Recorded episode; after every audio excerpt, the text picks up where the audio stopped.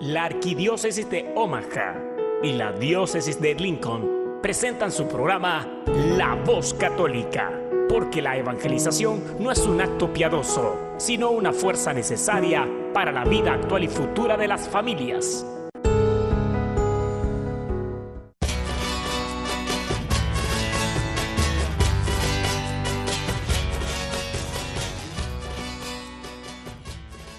Hola, soy el arzobispo Jorge Lucas. Despónganse a escuchar la voz católica con un mensaje de fe y esperanza.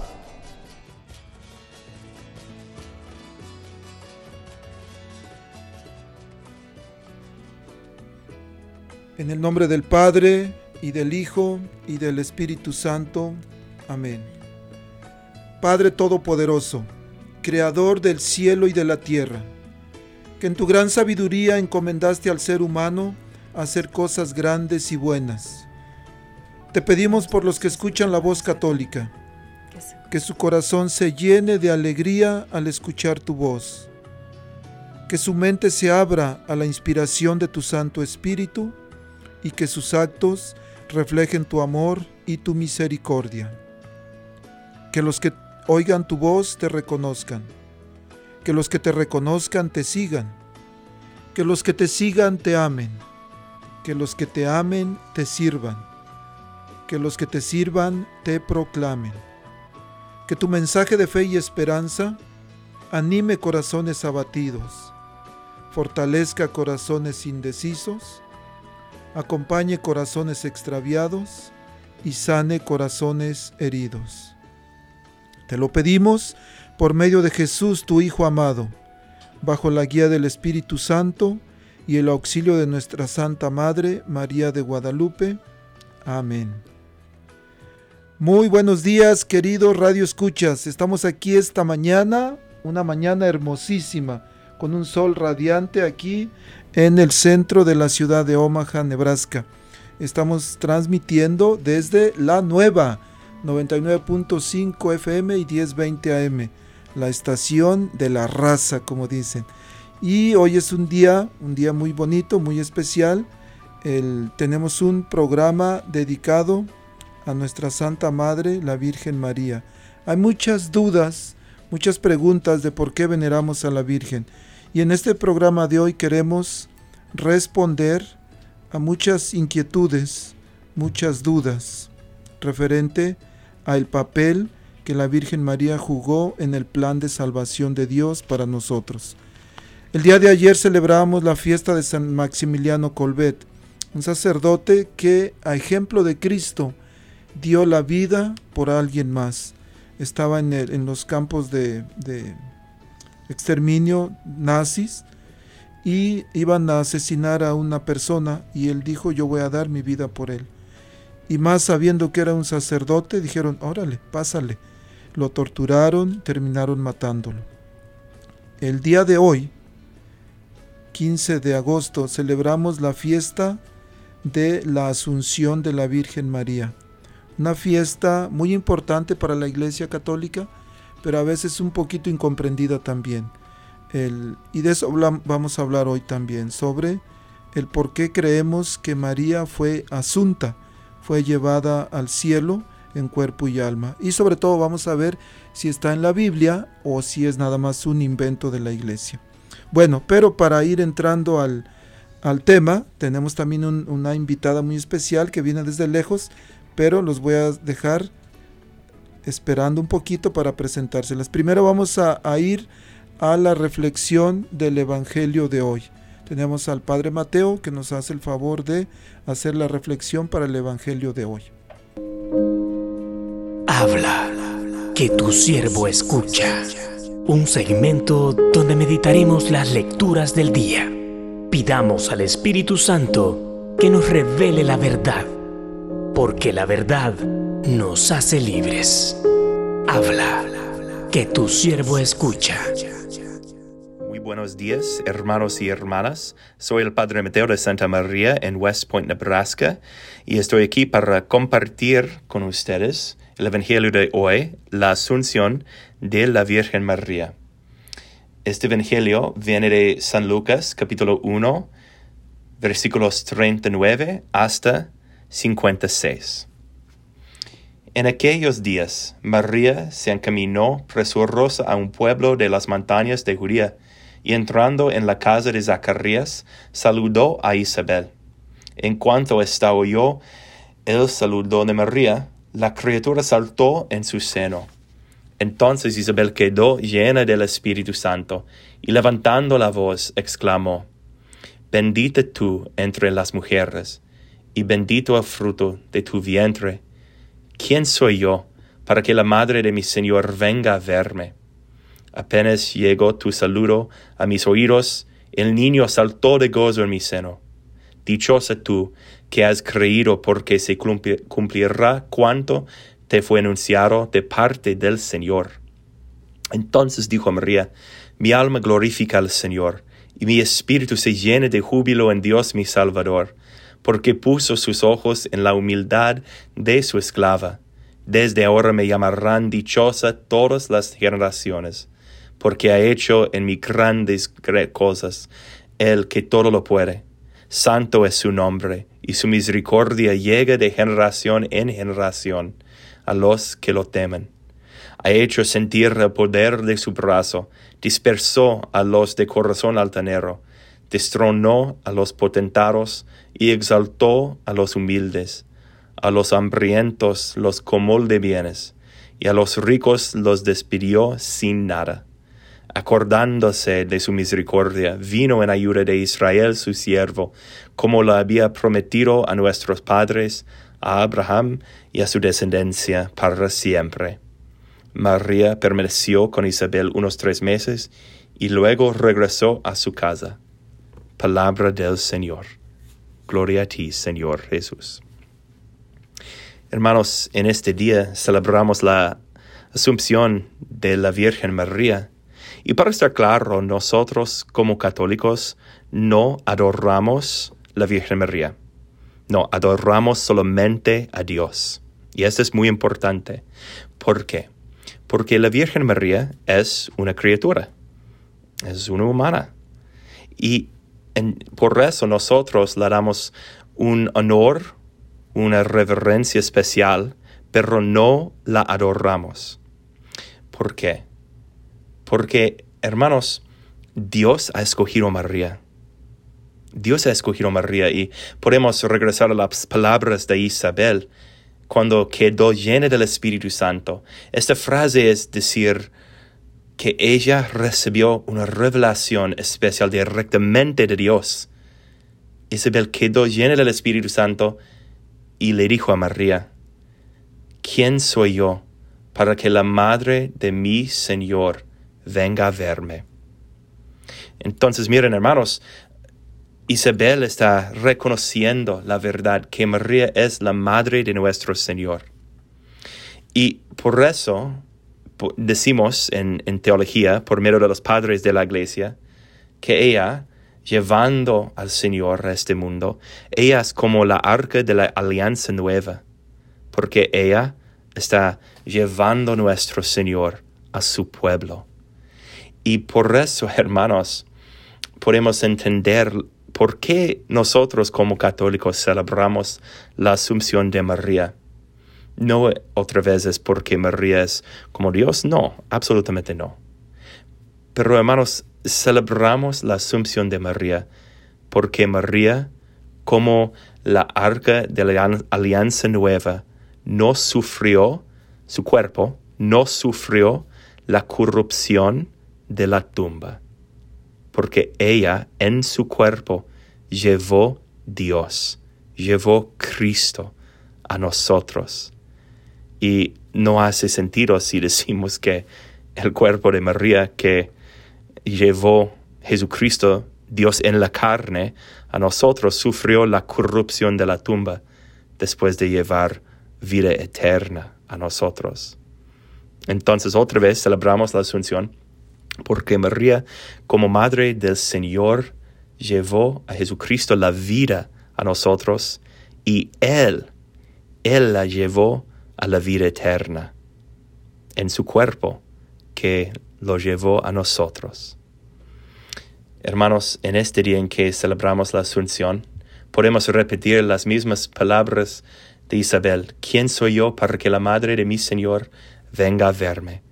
Porque en este momento, en este día, la Madre del Señor viene para ver nosotros, porque la celebramos. Entonces, hermanos, en este momento, digan lo que quieran a María. Digan lo que quieran para que ella intercede por nosotros en frente del trono de Dios, para que Dios nos da todas sus bendiciones, sus bienes en esta vida y un día por los siglos de los siglos. Estás escuchando La Voz Católica. Bueno, continuamos aquí. Hemos escuchado una bonita reflexión del Padre Mateo sobre la Asunción de la Virgen María. Les había dicho que teníamos una invitada especial y bueno, esta mañana tengo el honor de presentarles a Mirna Price, que viene, des, viene de misionera desde la ciudad de Norfolk, en Nebraska. Mirna, buenos días, bienvenida. Sí, muchas gracias, Diácono Gregorio. Eh, gracias por esta invitación de, poder estar aquí. La verdad que estoy muy agradecida, muy bendecida del estar aquí. Eh, pues buenos días a usted, buenos días a todos los que nos están escuchando. Eh, estoy muy bendecida, como dice el diácono, mi nombre es, mi nombre completo es Mirna Alejandra Chich Price. Y sí, realmente es una bendición el estar en, este caminar de conocer al Señor. Eh, Dios me ha dado una gran oportunidad de conocerlo en mi vida personalmente hace aproximadamente seis años. Y para mí estos seis años han sido años llenos de bendiciones que a veces uno no sabe que hay tantas cosas de qué aprender de nuestra fe, de nuestra iglesia, de nuestro Dios personalmente, conocer a nuestra madre. Hay muchas cosas del cual uno puede continuar aprendiendo porque seguimos aprendiendo cada día estamos aprendiendo cosas nuevas y pues para mí ha sido una bendición eh, estos últimos seis años. Eh, como les digo, me llamo, uh, el apellido es Chich Price. Chich porque gracias a Dios estoy casada con un hombre el cual juntos estamos ah, caminando, perseverando en este caminar para que la prioridad de nuestra familia sea tener a, a Dios como el centro de, nuestras, de nuestra familia y Price porque, eh, bueno, este, somos mexicanos, mis padres ah, son de Tamaulipas y pues yo soy chicana, pero pues tenemos un apellido eh, inglés, ¿verdad? Pero, pero sí somos mexicanos y pues eh, como dice el, el diácono, pues aquí estamos, vamos a estar hablando de lo que son los dogmas marianos, así que pues tenemos ah, mucha información y pues muchas gracias nuevamente por, por la invitación, diácono. Gracias, Mirna. Muy contento y agradecido y bendecido de que esté usted aquí compartiendo con nosotros. A Mirna la conocí pues hace seis años en Norfolk. Mi familia y yo vivíamos en Norfolk y desde ese tiempo este, la conocimos. Entonces hemos visto sobre todo su capacidad, Mirna, de, de receptiva de estar atenta a la voz de Dios que la va guiando a la voluntad de Él. No ha sido fácil, este, pero usted no se raja, decía mi esposa ayer, Mirna es una mujer muy valiente, dice, este, porque no se raja, siempre está, y sobre todo con esa hambre de aprender, esa necesidad de conocer más de Dios, de, su plan de salvación para nosotros, entre los que incluye el, por supuesto, aprender del el regalo que Jesús nos dejó a su mamá, que es nuestra madre, la Virgen María. Y decía usted, hoy vamos a hablar sobre los dogmas. Pero primero la gente dice, bueno, ¿y qué es eso de dogma? Primero, Mirna, ¿qué nos podría decir acerca de qué es un dogma? ¿Qué es eso? ¿Cómo se come? sí, pues como dice usted, primero para, para entender, este, para poder hablar de los dogmas, sí tenemos que entender qué es un dogma. Y pues un dogma es una verdad de fe absoluta. Es algo que, que es revelado por Dios y, que va por un proceso en la iglesia para que llegue a ser una verdad absoluta, eh, en la cual este, ya no se puede eh, cuando ya es un, dogma, se, declara un dogma, ya no se puede ni, ni, derrogar ni negar, ya ni el Papa puede decir, oh, es que nos, nos faltó algo o estamos, eh, lo vamos a cambiar. No, un dogma es una, es una verdad absoluta. Y y pues son esos, los dogmas son nuestros fundamentos y principios básicos de nuestra fe. Sí, gracias, gracias Mirna. Y sobre todo, hoy vamos a hablar sobre los dogmas de la Virgen María, pero hay muchos otros dogmas. la iglesia ha declarado dogmas a muchas verdades de fe. Y cuando decimos verdades de fe es algo, dijo, dijo usted, es un proceso, lleva tiempo, pero es algo que siempre se ha creído. Pero de repente dice la iglesia en determinado momento, bueno, esto es algo que siempre hemos creído, en, guiados por el Espíritu Santo, sabemos, creemos y estamos seguros que es, es voluntad de Dios que esto se haga y a partir de hoy se hace un dogma, se hace como, como una, una ley en que la gente debemos de creer eso, pero es algo, no es algo nuevo, no es que de repente la iglesia dijo, ok, vamos a, de hoy en adelante vamos a empezar a creer esto. No, para nada, es algo que siempre ha creído. Y de eso se tratan los dogmas de la Virgen María. Pero por supuesto hay, por ejemplo, uno de los dogmas que muchos, uh, que la mayoría de la gente acepta es de que Jesús es Dios aunque, aunque en, algunas partes de la Biblia diga, por ejemplo, que, que, Dios es más grande que Jesús, pero es algo que la Iglesia Católica instituyó o puso como un dogma. Jesús es Dios. El, por ejemplo, decir que la Biblia, que las Sagradas Escrituras son palabra de Dios, es un dogma también. Es algo que la Iglesia en determinado momento dijo, estos son los libros de la Biblia, estos los, son los que creemos que fueron revelados por Dios y es un dogma decir que esto es palabra de Dios. Y así hay, hay muchos dogmas, pero hoy nos vamos a enfocar en los dogmas que se le han de alguna manera atribuido a nuestra Santa Madre, la Virgen María. ¿Cuántos dogmas hay de la Virgen, Mirna? Sí, tenemos cuatro dogmas marianos. Que son el de... La Inmaculada Concepción de María. Tenemos María siempre Virgen, lo que es la perpetua virginidad, también María Madre de Dios y la Asunción, Asunción de María. Que es lo que estamos celebrando hoy. Sí, así es.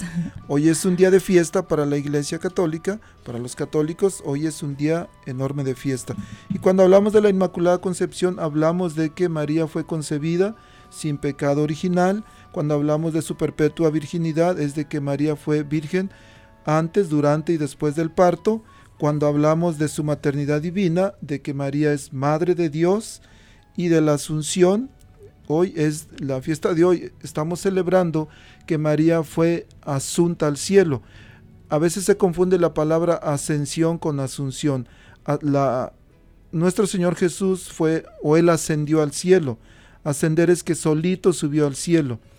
Pero la Virgen María fue asunta, fue que alguien más la llevó. Por eso es asunción. Pero bueno, vamos a, ¿qué tal si vamos, Mirna, vamos desmenuzando los dogmas para que la gente nos vaya, nos vaya este, entendiendo poco a poco? Y más al ratito vamos a abrir los micrófonos por si hay alguna duda, algún comentario, alguna pregunta. Pero mientras comenzamos con el dogma de la Inmaculada Concepción. ¿Por qué la Iglesia, cuándo y por qué declara que es dogma su Inmaculada Concepción? Sí, mire, la, la, la Inmaculada, Concepción este dogma, como habla usted, eh, nos, nos, dice que, que María fue concebida sin mancha del pecado original y este dogma fue proclamado por el Papa Pío eh, número 9 en el 8 de diciembre del 1854. y bueno, eso lo, lo, fue cuando la iglesia lo declara dogma. Pero esto no es de que dijo de repente el Papa, ¿saben qué? A partir de hoy vamos a hacerlo, sino que es algo que la iglesia venía creyendo desde un principio y tiene su fundamento en las Sagradas Escrituras. Sí, así es. Em, como dice también este, este dogma también fue proclamado desde, desde el comienzo de, la vida humana, pero en ese, ajá, como dice usted, en ese momento fue cuando, cuando se, la iglesia lo proclamó un dogma.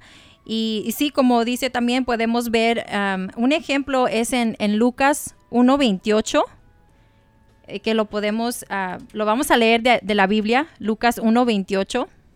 Dice así, el ángel entró en su casa y la saludó, diciendo, Alégrate, llena de gracia, el Señor está contigo.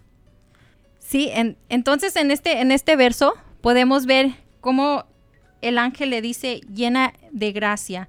Él, él, muy, él, le pudo haber dicho mujer, María, eh, la conocía, ¿verdad? Pero le dijo llena de gracia. Y en ese momento nosotros nos damos cuenta de que ella está libre de pecado. Ella no tiene esa mancha de pecado. Porque si, si ella hubiera nacido con esa mancha del pecado, sino también entonces Jesús que viene de ella, si ella tiene ese pecado, también Jesús ven, veniera con ese pecado. Sí, por supuesto. Eso es bien importante cuando el ángel, el ángel no, no era Pedro que venía a visitar a María, no era, no era José, no era Anacleto, era un ángel enviado por Dios y traía el recado de Dios. Y le dice, alégrate llena de gracia Llena de gracia es una, es una expresión que significa mucho. De hecho, en la Biblia solamente hay dos personas que dice que estaban llenas de gracia, que es eh, en este pasaje Lucas 1.28 y luego también en Juan 1.14 dice, habla de Jesús y dice, y voy a leerlo de la Biblia también, Juan 1.14 dice,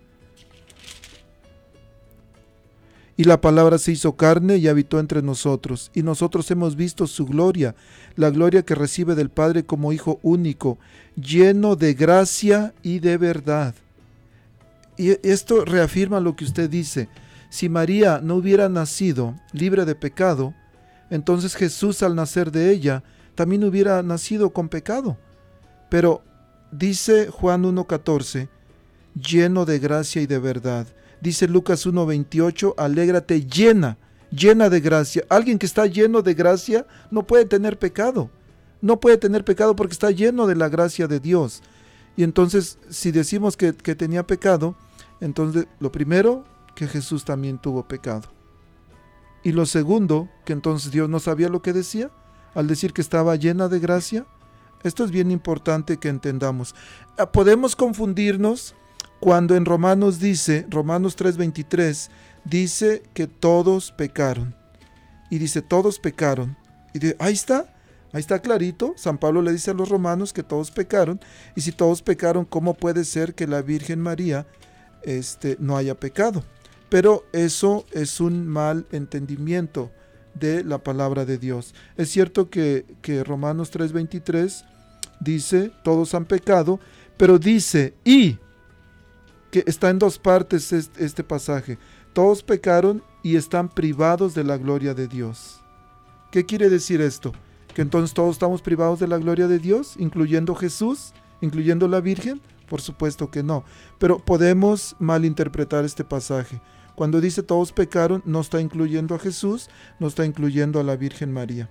Y dice, y todos están destituidos de la gloria de Dios. Quiere decir entonces que nadie podemos aspirar a la gloria de Dios. Entonces, mal interpretado este pasaje puede llevarnos a ese error. Bueno, hablamos de la Inmaculada Concepción con su fundamento bíblico. Ahora viene un dogma que está un poquito más controversial a veces para muchas personas, para muchos católicos, ¿eh? y ahorita les voy a decir por qué. Pero Mirna, ¿qué es el, el dogma de la perpetua virginidad? Sí, este dogma de la perpetua virginidad, eh, pues es un dogma que, se refiere a que María fue virgen siempre, antes, durante y después del parto. Y sí, como dice muchas personas, ah, incluso católicos, a veces no llegamos a entender lo profundo, la profundidad de este dogma de, de la verdad de que ella fue siempre virgen. Este dogma eh, también, como dice eh, el diácono, es, eh, desde un principio esto, esto siempre se, creó en la iglesia, pero en, fue en el Papa Paulo IV, en el concilio de Trento, en el año 1555, que fue cuando lo, lo reafirmó, lo confirmó, y fue él, entonces fue en ese año cuando él lo, lo, lo reconfirmó, ¿verdad? Que fue un dogma y de hecho dice el Papa, la profundización de la fe en la maternidad virginal ha llevado a la Iglesia a confesar la virginidad real y perpetua de María, incluso en el parto del Hijo de Dios hecho hombre. En efecto, el nacimiento de Cristo lejos de disminuir, consagró la integridad virginal de su madre. La liturgia de la iglesia celebra a María como la a Eipartenos, la siempre virgen. Y esto está también en el Catecismo de la Iglesia Católica, en el numeral 499. Pero tenemos su fundamento en la Biblia, ¿verdad, Mirna? Sí, así es. Eh, podemos ver un ejemplo eh, en Isaías 7:14. Si lo leemos de nuestra Biblia, Isaías 7:14. Y dice, por eso el Señor mismo les dará una señal Miren, la joven está embarazada y dará a luz a un hijo y lo llamará con el nombre de Emanuel. Y aquí es, es, muy importante entender, eh, me gusta mucho a mí escuchar el, padre Luis Toro que nos explica muy bien eh, en detalle eh, cada verso que leemos tenemos que profundizar y, entender qué es lo que significa. Entonces aquí nos llama, nos, nos habla de una señal el, profeta nos está profetizando de una señal que, el Señor nos va a dar. Y entonces el, padre Luis Toro nos da un ejemplo eh, que cualquiera de nosotros podemos entender, que dice, ¿cómo sabemos que algo es una señal? Eh, dice él, si, si uno está manejando de día y viene un automóvil ah, enfrente de ti y te prende y te apaga las luces, eh, es normal que ese carro esté con las luces prendidas en el día. Pues no, ¿verdad? Entonces nos, nos está dando una señal de algo. Y entonces tenemos que entender que una señal es algo que es fuera de lo normal. Porque si hubiera sido cualquier mujer eh, con, que está en un matrimonio, que tiene un hijo y que después vive una vida normal, ¿dónde está esa señal para nosotros? Tenemos que entender eso, que es una que vamos a conocerlo a través de una señal. Y pues esa señal que nos dice, ¿verdad? Que cómo nos damos cuenta nosotros de esa virginidad de María. Y en ese pasaje, en ese verso, nos dice que la joven, y eh, creo en ese tiempo, hace tiempo, eh, las primeras traducciones en la Biblia, esa palabra joven también era, es, se utilizaba virgen. Entonces, ah, entonces desde ahí ya nos está diciendo que una virgen va, va a tener a, un varón en su estómago eh, o sea, ¿cómo, ¿cómo se explica eso? Pues ahí está lo que está fuera de lo normal, que una virgen va a dar a luz a un varón y va a continuar siendo virgen, porque ahí también nos, nos da que, hay dos pasos, así es verdad, diácono Gregorio, hay, hay dos partes en, en ese verso. El primero es que, que la joven, la virgen, está embarazada y continúa. La segunda parte es que va a dar a, a luz al, a Dios con nosotros, a Emmanuel, ¿verdad? Así que va a dar a luz a Hijo de Dios. Entonces, si fuera una persona normal, eh, quizá entonces no, no es hijo de Dios, ¿verdad? Entonces tenemos que eh, profundizar y entender que, que, esa señal fue que eh, era, era María Virgen antes, durante y también después del parto. Mirna, qué importante lo que dice. El libro de Isaías se escribió más o menos 500 años antes de Jesús. Pero usted dice que la gente iba a recibir una señal. Y una señal no es algo normal. Usted habla también de lo normal. Hablar de lo normal, y, y aquí viene, qué importante esto que dice, que es en dos partes. Y la primera parte es fácil de entender. Cuando dice la virgen o la joven, él habla de una jovencita de 13, 14, 15 años.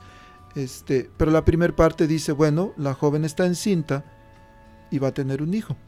La primera parte es fácil de entender, pero ¿qué pasa?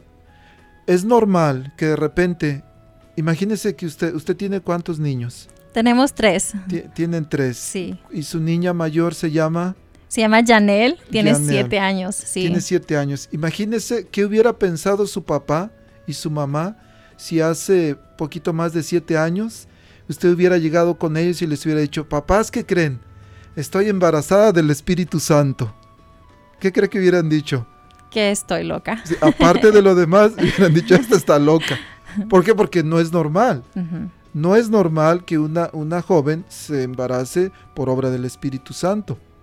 Hasta ahí es la primera parte. Dice, bueno, no es normal, pero es parte de una señal.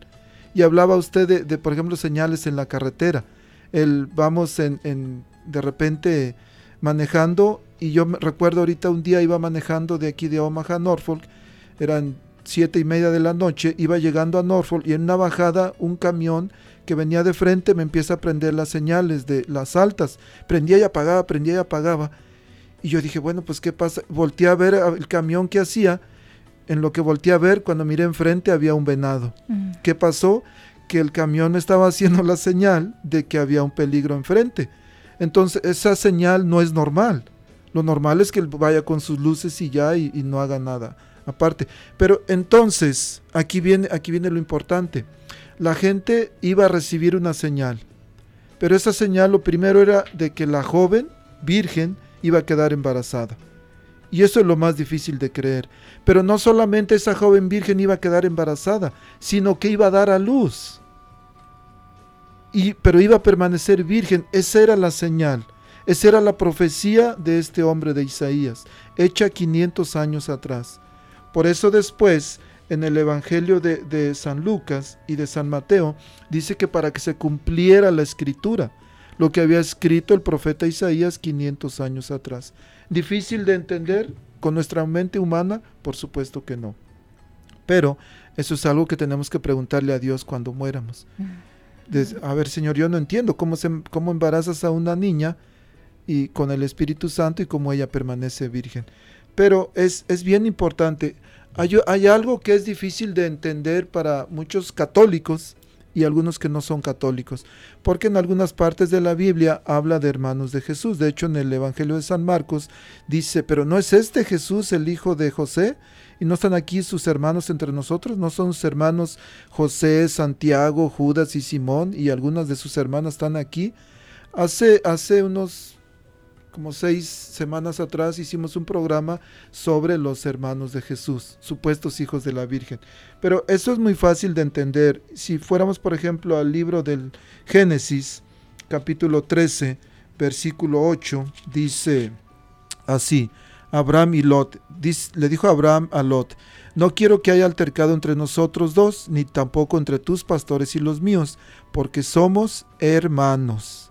Abraham le dice a Lot, somos hermanos. Pero en el versículo, perdón, el capítulo 12, versículo 5, dice que Abraham tomó a su esposa Saraí, a su sobrino Lot, con todos los bienes que habían adquirido. Primero, en el, en el versículo, capítulo 12, versículo 5, dice que Abraham tomó a Saraí, su esposa, y a su sobrino Lot. Pero luego en el 13.8 le dice que son hermanos. ¿Por qué? Porque en la Biblia, la Biblia no se escribió en español ni en este tiempo. La Biblia se escribió en, en hebreo y en griego y hace muchísimos años. En aquel tiempo la palabra hermanos era muy extensa. por ejemplo, en mi formación diaconal me tocó visitar la reservación india en Winnebago y ellos todavía se hablan como hermanos. Al primo le dicen hermano, al tío le dicen hermano.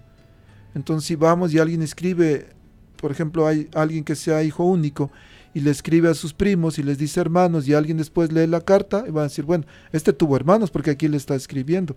Pero ¿qué pasa? Es una malinterpretación de, la, de, de lo que el autor está escribiendo.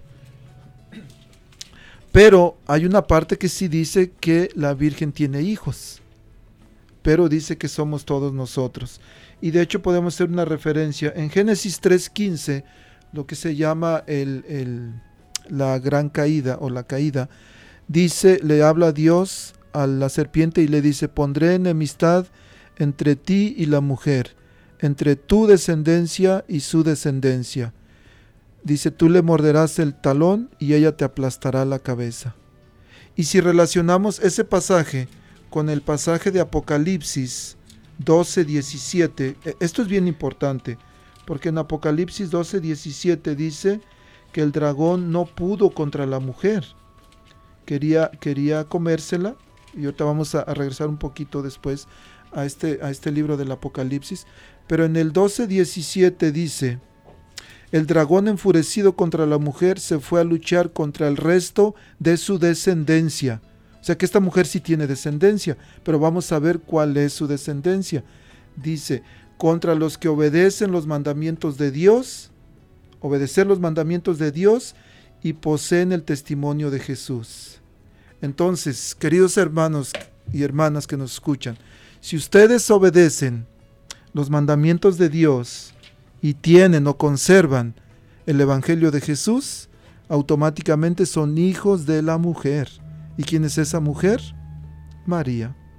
Aunque no nos guste, aunque no queramos. Bueno, hablando de, nuestra Madre María, Mirna, ¿qué tal si vamos a escuchar un canto que se llama precisamente Mamita María? ¿Sí? ¿Te parece? Sí, está bien.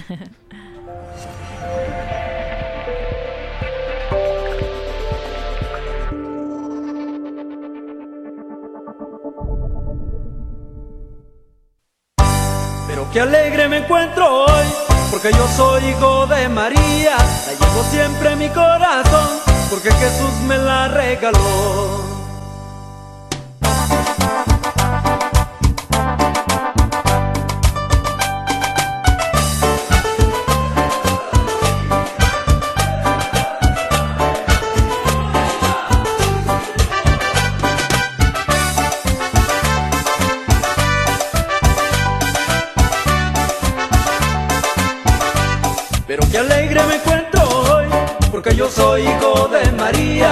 Llevo siempre mi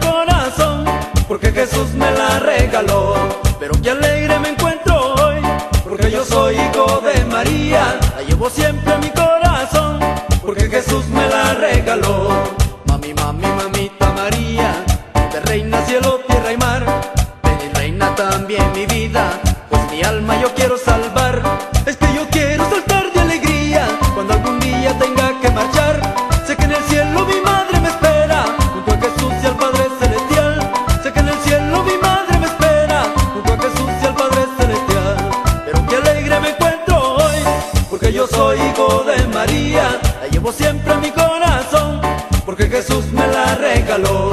Pero qué alegre me encuentro hoy, porque yo soy hijo de María, la llevo siempre en mi corazón,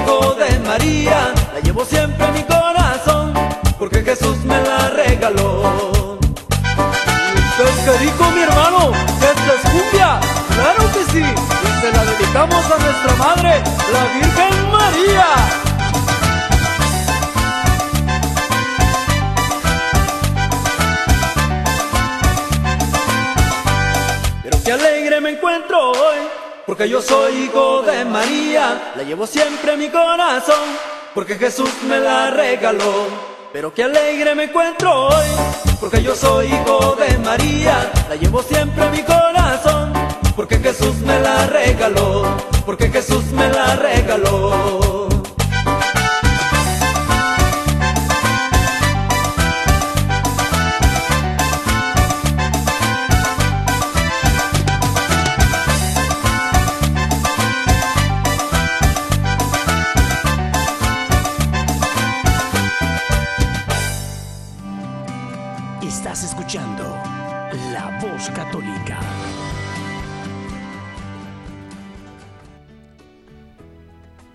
Continuamos aquí, Mirna, y quisiera hacer un último pensamiento referente a la perpetua virginidad de nuestra Santa Madre. Algunas personas dicen, pero bueno, ¿qué importa? A mí no me importa si fue virgen, si no fue virgen. eso no tiene nada que ver con Jesús. Por supuesto que tiene mucho que ver. ¿Por qué? Porque si yo no creo que la Virgen fue virgen antes, durante y después del parto, si no me importa, eso quiere decir que Jesús, tampoco me importa que Él es el Mesías esperado. ¿Por qué? Porque eso es parte de la profecía. Usted decía, son dos partes. Sí, así es. Sí. Entonces, si yo no creo que ella es virgen, quiere decir que a mí no, entonces Jesús no es el Mesías. Y entonces tengo que seguir esperando por otro Mesías como nuestros hermanos judíos.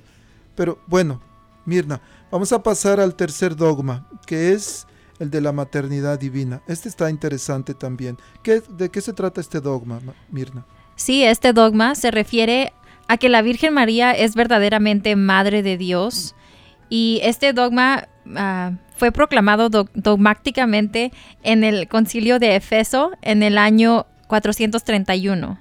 Y aquí a continuación vamos a ver en la Biblia algunos versos que nos, nos, confirman donde María es realmente Madre de Dios. El primero es en Lucas 1.43. Lucas 1.43, ando perdido, miren. Lucas 1.43 dice, ¿quién soy yo para que la madre de mi Señor venga a visitarme? Sí, y aquí podemos ver, aquí es Isabel la que le está diciendo esto a María. Y, y le dice, es madre de mi Señor. Y allí podemos ver claramente que desde, desde antes ya, ya, la, ya tenía ese, ese, esa creencia, ya la mirábamos como, como madre de Dios. Ahí podemos ver claramente en ese verso. También tenemos el, el verso en Lucas 1.35. Dice así, el ángel le respondió, el Espíritu Santo descenderá sobre ti y el poder del Altísimo te cubrirá con su sombra. Por eso el niño será santo y será llamado Hijo de Dios. Así es, entonces como estaba diciendo Diácono, que, que el hijo que, que carga María que es, el, es llamado Hijo de Dios. Así que si María trae a Jesús, quien es Hijo de Dios, entonces es madre de Jesús, es madre del Hijo de Dios también. Esto es un, un, un, un dogma poquito difícil de entender. Porque decimos, ¿cómo es posible que María es madre de Dios? Y especialmente, especialmente para los, los jóvenes, los niños. A veces preguntan, a ver, a ver, a ver, papá, a ver, mamá. Dice que, que Dios no tiene ni principio, no tiene fin, que nadie lo creó. Pero si ustedes dicen que su mamá es la Virgen María, o que su mamá es María, quiere decir que entonces ella lo hizo. Pero el que la Virgen María sea Madre de Dios, no estamos diciendo que María hizo a Dios. Y esto es fácil de entender o de analizar. Mirna, usted dijo que tenía tres niños. Sí, ¿verdad? así es, sí. ¿Usted hizo a sus niños? No los hice, los cargué en mi vientre. Pero entonces, ¿quién los hizo? Pues Dios. Dios, por supuesto. Y de la misma manera que Jesús fue engendrado por obra del Espíritu Santo, así también los hijos de usted fueron engendrados cuando hubo, cuando hubo esa ovulación, Dios sopló el Espíritu Santo y se hizo la vida en su vientre, que ahora son tres hermosos niños, una niña y dos niños. Entonces, es. decir que, que, María es Madre de Dios no quiere decir que, que María lo hizo, quiere decir que María cargó en su vientre a un niño al que nosotros llamamos Dios, el que nosotros creemos que es completamente Dios y está en las escrituras. Está en las escrituras, ya leímos en, en Lucas, pero es bien importante lo que le sucede a Isabel. Dice, dice el, el, Evangelio de San Lucas que María visitó a su prima. Dice, corrió presurosa a las montañas a visitar a su prima.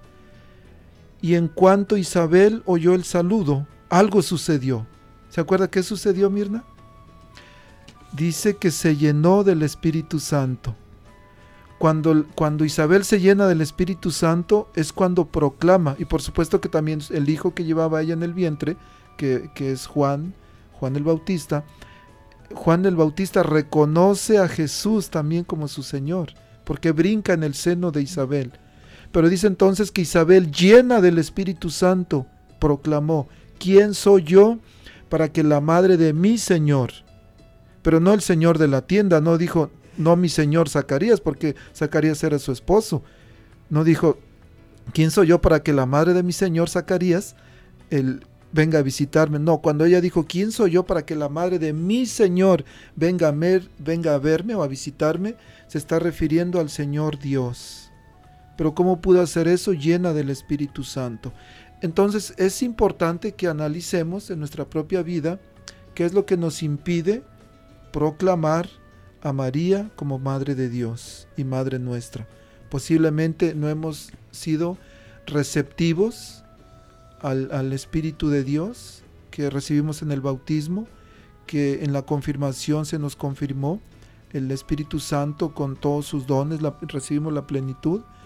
debemos de analizar qué es lo que necesitamos y pidámosle a Dios por qué no podemos reconocer a María como madre, como madre de, de, madre de Dios y cuando decimos madre de Dios nos estamos refiriendo a madre de Dios Hijo, ese Hijo que creemos de una manera convencida que es Dios.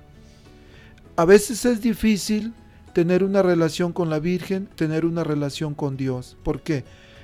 ha sucedido que hay personas, por ejemplo, una mujer que tuvo un padre muy difícil, un padre golpeador, un padre abusador que la humillaba, que humillaba a su mamá. A veces es difícil que puedan tener una relación con Dios, porque Dios en la tierra es la figura del Padre. Entonces, si no, si no podemos tener una relación buena con nuestro Padre terrenal, es difícil tener una relación buena con nuestro Padre Celestial, que es Dios. Lo mismo sucede con la Virgen María. Hay personas, un día una mujer decía, es que yo no, puedo tener esa relación con la Virgen María. Y entonces, carbando un poquito en sus sentimientos, en su situación, ella tenía problemas muy fuertes con su mamá. Nunca había tenido una buena relación con su mamá. Y eso provocaba que ella no pudiera tener una relación con la Virgen María. ¿Qué tuvo que hacer? Sanar su relación con su madre terrenal para poder tener una buena relación con su madre celestial, que es la Virgen, ah, la Virgen María. Mirna, nos falta un dogma, que es el que celebramos hoy, el dogma de la Asunción. ¿Cómo, cómo es este? ¿Cómo se come? Sí, este dogma de la Asunción se refiere a que la, la Madre de Dios, luego de su vida terrena, fue elevada no solo en cuerpo, sino cuerpo y alma a la gloria celestial. Y este dogma fue proclamado por el Papa Pío VII el primero de noviembre del 1950. Pero como decía usted que eh, hay, una, hay una confusión a veces con la que con la asunción, porque sí es, es este dogma sí es un poquito más complicado para entender personalmente también, pero podemos ver en, la Biblia también hay, hay ejemplos, hay versos en los cuales nos damos cuenta de este dogma, que primero vemos en, en Génesis, si es Génesis 5.24. Okay. Génesis 5.24 habla de que Enoch fue llevado al cielo. Y por supuesto también Hebreos 11.5 habla de que Enoch fue llevado al cielo. Y esto de alguna manera es para entender, porque qué bueno que, que menciona esto de Enoch, porque hay mucha gente que dice, ¿cómo es posible que la Virgen haya sido llevada al cielo en cuerpo y alma? No hay historia en la Biblia, no hay, no hay este registro de que una persona haya sido llevada en cuerpo y alma al cielo, pero por supuesto que hay. Esta Enoch, de que, el que usted menciona en Génesis 5.24 y también se menciona en Hebreos 11.5, dice que fue llevado a Dios. Sí, así es. También uh, otro ejemplo también de, la, de cuando Elías fue, pues, uh, subió al cielo, también en Segunda de Reyes 2.11 también es otro ejemplo de, de cuando Elías también uh, fue, fue la fue llevado al cielo y dice que fue llevado como en un torbellino. Entonces, esto, esto es importante entender de que sí hay registro en la Biblia de que personas fueron llevadas al cielo en cuerpo y alma. Y si Dios llevó a Enoch, un hombre de fe, llevó a Elías, un hombre de fe. ¿Cuánto más no va a llevar a su mamá, nuestro Señor Jesús, siendo una mujer completamente llena de fe y llena de gracia, dicho por el ángel, enviado por Dios, no dicho por, por el diácono o por Mirna, sino dicho por el ángel, un enviado de Dios. también es importante con la Biblia entender, bueno, pero a ver dónde dice la Biblia que María está en el cielo. Por supuesto que está. Si vamos al libro del Apocalipsis, versículo capítulo 11, versículo 19, dice así. Apocalipsis 11, 19. En ese momento se abrió, se abrió, el templo de Dios que está en el cielo y quedó a la vista el arca de su alianza. Vamos a hacer una pausa aquí y ahorita regresamos. El arca de la alianza, hay un pasaje, hay un pasaje donde habla del arca de la alianza. De hecho, en el, desde el Antiguo Testamento que llevaban el arca de la alianza a varios lugares. Y en el, el arca de la alianza contenía algunas cosas. ¿Se acuerda Mirna qué contenía? Tres cosas. Contenía él las tablas de la ley que había escrito Dios y le había dado a Moisés. Existía también la vara de oro de Aarón y el vaso de oro con, perdón, la vara de Aarón y el vaso de oro con maná. Y esto está en Hebreos. Hebreos 9:34 dice así. Hebreos 9 30 y Hebreos 9, 3 al 4, perdón. Dice, Luego detrás del segundo velo había otro recinto llamado el Santo de los Santos. Allí estaban el altar de oro para los perfumes y el arca de la alianza, toda recubierta de oro, en la cual había un cofre de oro con el maná, la vara de Aarón, que había florecido, y las tablas de la alianza. Entonces, esta es la, el arca terrenal, que tenía estas tres cosas. El vaso de oro con maná, la vara de Aarón y las tablas de la ley. Regresamos otra vez al Apocalipsis. Ahora versículo 12. Y apareció en el cielo un gran signo, una mujer revestida del sol, con la luna bajo sus pies y una corona de dos estrellas. ¿Quién tiene corona? Una reina solamente y dice, y está embarazada y grita de dolor porque iba a dar a luz. Y apareció en el cielo otro signo. Bueno, pero dice que en el cielo quedó a la vista el arca de la alianza. Dijimos que en el arca de la alianza terrenal había tres cosas. La vara de la ley. Dice en Apocalipsis 12, y después pueden leerlo completo, dice que esta mujer está embarazada y va a dar a luz a un hijo, un varón, que va a regir la tierra con vara de hierro. Ahí está la vara de Aarón y al regir está dando su ley. Y lo comparamos con las tablas de la ley que estaban en la alianza terrenal. Y entonces, ¿quién es la Virgen María? Es el arca de la nueva alianza. De hecho, es un título de los que más me gusta en las letanías, que son flores o títulos a María, en las letanías del Santo Rosario. El María llena de fe. dice el Evangelio de San Lucas capítulo 1 versículo 35, que María era una mujer llena de fe, llena de fe, y por eso es de que es enviada al cielo. Sabemos que el tiempo es muy corto, hay muchas cosas que alguien dirá, ¿por qué no dijeron esto? ¿Por qué no dijeron lo otro? Falta mucho, falta mucho que explicar, necesitaríamos mucho tiempo, pero usted mencionó al Padre Luis Toro, les recomendamos, vayan, si quieren profundizar en su fe, en este tema, Escuchen en, YouTube los, o vean los videos del Padre Toro. Los explica de una manera muy sencilla con la Biblia siempre. Bueno, Mirna, tenemos que irnos. Es lo que no me gusta, que el tiempo se va rapidísimo. Sí. tenemos que irnos y últimas palabras, Mirna, que pudiera usted ofrecer a la gente. Eh, sí, nada más, este, bueno, nuevamente gracias y gracias a todos los que nos escuchan.